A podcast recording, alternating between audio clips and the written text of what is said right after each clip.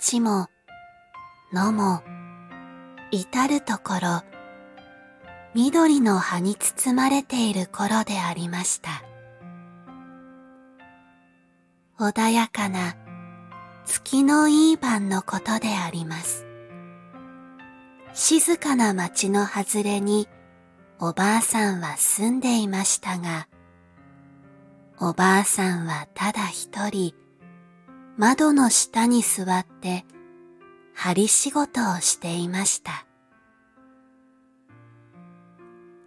ランプの火があたりを平和に照らしていました。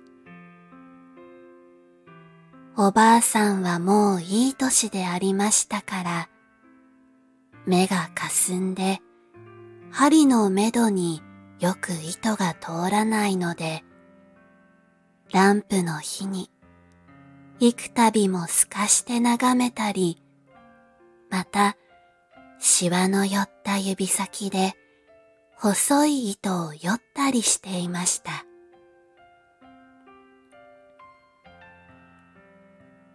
月の光は薄青く、この世界を照らしていました。生暖かな水の中に、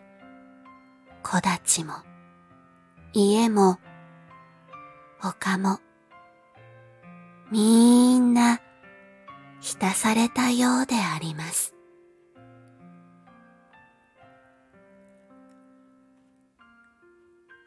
月の光は薄青く、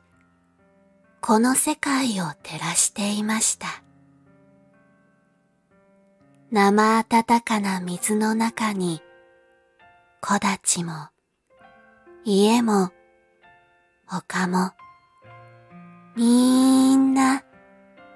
浸されたようであります。おばあさんはこうして仕事をしながら、自分の若い自分のことや、また遠方の親戚のことや、離れて暮らしている孫娘のことなどを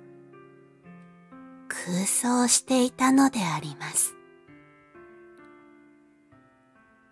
目覚まし時計の音が、肩、こと、肩、ことと、棚の上で刻んでいる音がするばかりで、あたりはしんと静まっていました。時々街の人通りのたくさんな、賑やかな巷の方から、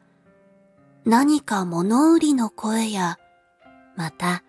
汽車の行く音のような、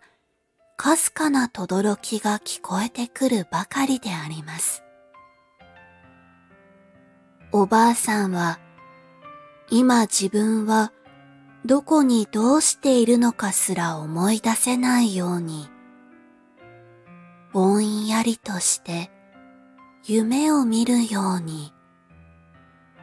穏やかな気持ちで座っていました。